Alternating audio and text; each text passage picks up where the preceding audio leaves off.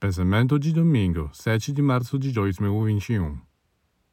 Quem está aflito ou recebeu um aborrecimento, uma ofensa, acha normal ficar chateado, até mesmo chorar.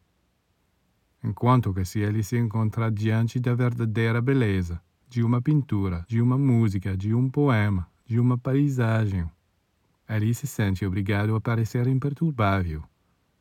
Ali se sentiria desonrado ao derramar uma lágrima.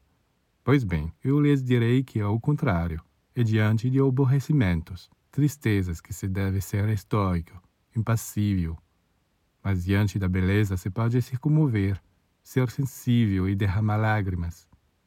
Pois as lágrimas que você derrama diante da beleza são o orvalho, uma chuva celestial, magníficas correntes que purificam você, que regam as flores de seu jardim.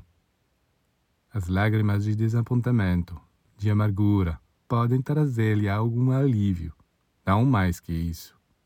Enquanto as lágrimas de maravilhamento estão impregnadas do poder divino.